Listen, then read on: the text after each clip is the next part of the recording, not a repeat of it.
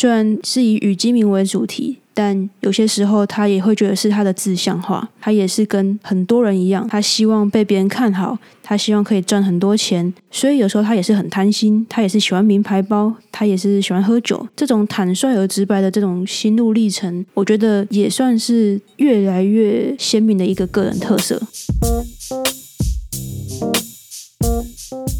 你现在收听的是 Q B 的下班闲聊。那，你下班了吧？聊一下啊。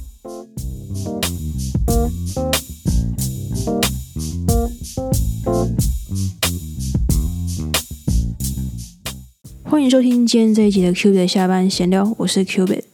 今天这集要来介绍一个，如果你很常看韩国综艺节目的话，你应该会知道的一个人物——奇安八四。呃，如果说是韩文发音的话，大家应该比较熟悉的是 Gian K I A N，那他本名是金熙明，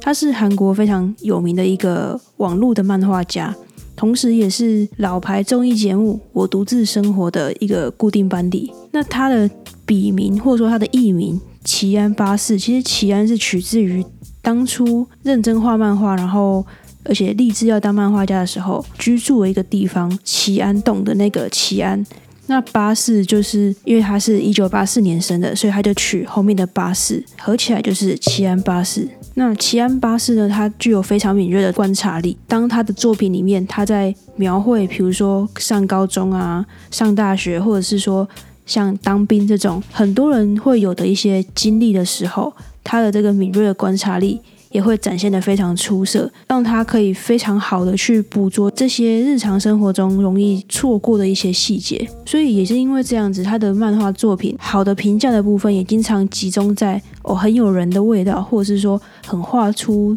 大家内心的感受这种比较现实的元素。那他在网络漫画的代表作呢，有《时尚王》，从二零一一连载到二零一三，然后还有《时尚王》的衍生的一个作品《复学王》。二零一四年连载到二零二一年，《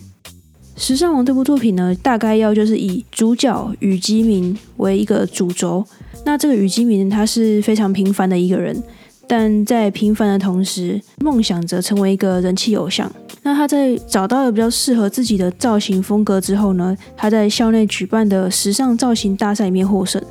然后开始梦想，他要成为时尚王。不过，就像前面讲到的，奇安巴士他最擅长的部分就是描绘现实跟一些日常生活中的一些细节嘛。所以，他这部作品并没有描绘出为了梦想奋不顾身的一种励志故事，反而是生动的描写出平凡的十几岁的青少年在很憧憬未来，然后很憧憬这种美好的感觉，同时最终回到了现实的生活。那紧接着刚刚讲到另外一部代表作就是《复学王》嘛，那《复学王》它就是等于算是时尚王系列啦，借用了这个时尚王的角色跟一个背景，持续是以虞基明作为一个主角，以杂牌大学为背景，然后描绘出年轻人他经历的各种的现实，所以其实也是可以发现到说他的代表作。也就是非常完美的对应到之前讲的他的强项，描绘现实，描绘生活细节，描绘很多人在面对现实之后的一些心理或是想法上的感受。那另外一个让他，我不知道算不算声名大噪，但真的就是让他受到更多的关注，不管是韩国的国内，甚至到。海外也更多人认识他的一个管道，就是我独自生活。我独自生活呢，如果说比较常看韩国综艺节目的，应该没看过也听过。它算是非常老牌的一个综艺节目，前阵子才刚欢庆了十周年。里面的主轴大概来讲，就是说会用侧拍的方式记录明星艺人的真实的一天或是两天的生活。然后当然也是会去访问他们的一些当下的想法等等的。那奇安巴士他在这个节目里面呢，他给大家的形象其实就是很真实、很接地气，但同时也蛮邋遢的。然后甚至有一些很无厘头的表现，像他可能在他家里面，就是他一套衣服都穿很多次才会愿意洗啊。他可能觉得如果我穿一两次我就洗了，那他会觉得有点浪费水。那决定说好，这套衣服就是要脱下来了。他可能就是暂时很随意的丢在屋内的某一个角落的地上。然后你就会看到那边有一个衣服山之类的，或者是他曾经有一次就是韩国有那个汉江嘛，他去汉江那边。看着汉江，然后吃东西啊、散步等等的。他把吃完的那个汤匙是那种塑胶的那种免洗汤匙，吃完之后很自然而然的收到他的羽绒外套的口袋里面。就是类似像这种无厘头或是很不知道从哪里来的形象，与一般荧光幕前的一些明星啊、艺人或是演员，他们所展现的一些比较外向活泼的形象不太一样。齐安其实他是相对内向的，与其说他内向，我觉得更贴切的说法是他有时候其实好像不太知道怎么样去表达自己，所以当他尝试着去表达自己内心的感受的时候。常常就会不小心，直白来讲就是讲错话，或者是说表达的方式很容易为人诟病，引起一些韩国网络上的风波这样子。其中最著名的一次事件，就是在二零一九年 MBC 的演艺大赏，他跟另外一个成员 Henry 一起获得了最佳 CP 奖，就是 Couple 奖。获奖了之后，他们就要上台去发表他们的感言嘛。那虽然他已经写好了稿子，但他也是相当紧张，就是。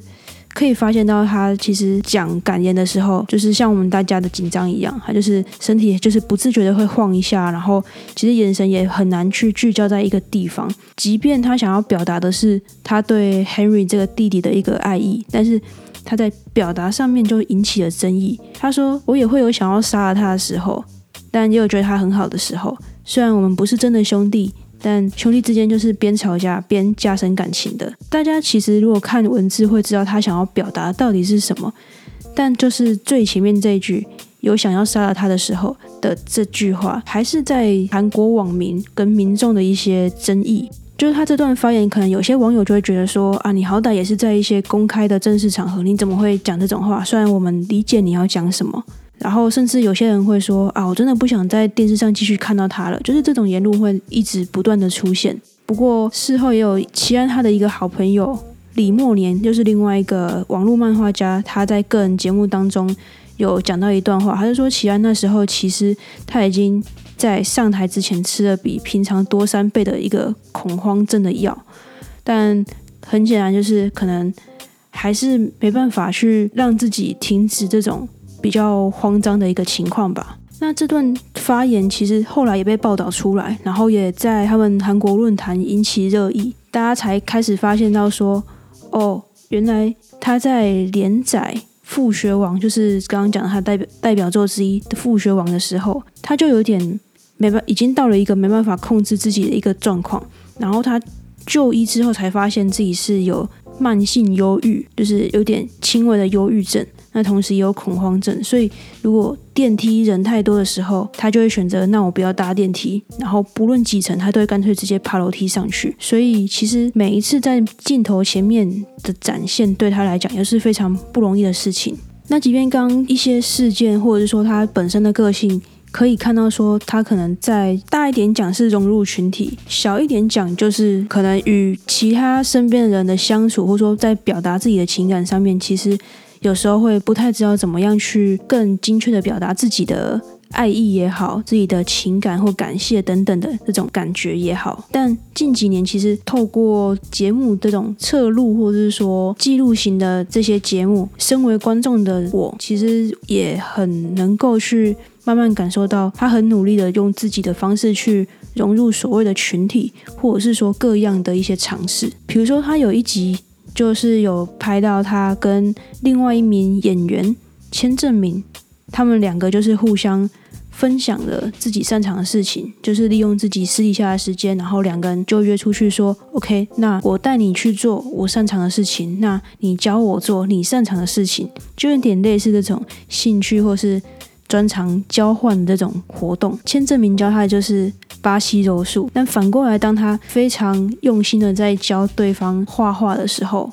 也可以感受到他对于画画的执着跟专业度吧，就是可以看到那种眼睛发亮的感觉。那当对方真的觉得他很厉害，然后发自内心的在称赞他的时候，也可以感受到他虽然有点害羞，但非常开心自己有受到接纳或是肯定的那种喜悦。那在本业方面，因为他原本是网络的漫画家，前阵子在刚刚讲的《时尚王》的整个系列，《时尚王复学王》的整个系列算是正式结束连载之后，他也算是重新回归到了比较传统传统美术的部分，做了一系列的与基民为主题的一个实体画展。与基民就是前面讲到的。时尚王跟复学王的这个主角，那他就策办了这个实体的画展，就是大家想象那种艺廊啊画展的那种。他虽然说是以雨基明为主题，但其实也是在讲述自己的成长的一个经历。画展当中，他也是亲自为来到现场的观众导览他的所有的画。我在资讯栏会放一段影片，那这段影片同时也是节目当中的一个片段啦。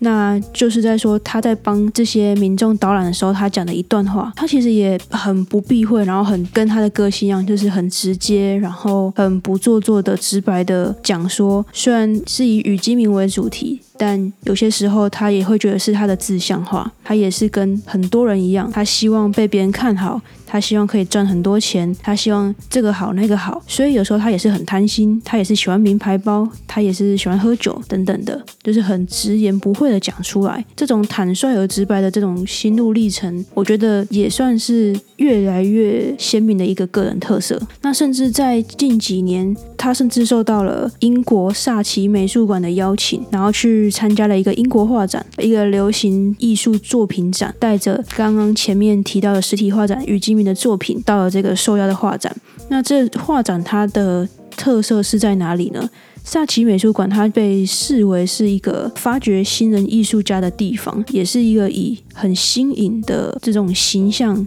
著称的一个画廊。所以对于这次的受邀，对于齐安本人来讲，也是一个非常非常大的不一样的突破跟受肯定。那除了在自己本业这个统称为画画界、艺术界这样的尝试之外，他有很多那种 OK 机会来了，那我就勇于去尝试的这种很直接的个性。他之前也曾经就是跟一个算是很有名的造型师韩慧妍合作，合作什么呢？拍摄了时尚杂志。大家可以想象他之前的那种形。形象刚刚讲啊，就是非常邋遢、不修边幅的那个形象，就要去拍时尚杂志。但是他为了这个杂志，他也是非常努力的健身，然后饮食控制，甚至还要出还练到有就是六块肌这样子，完全就是从宅男变成型男。那的确拍出来的照片非常非常的好看，连我自己都是觉得哇，就是除了哇之外。找不到其他更精确的形容词。据说那一次就那一期的时尚杂志，甚至是有卖到缺货的情况。那另外一件今年才发生的，今年的四月一号愚人节，韩国的一个叫 LMG 的嘻哈厂牌正式跟齐安签约。那这件事情因为是发生在四月一号，所以也是让很多人觉得说这是骗人的还是真的？因为毕竟齐安发是这种可能很无厘头的形象。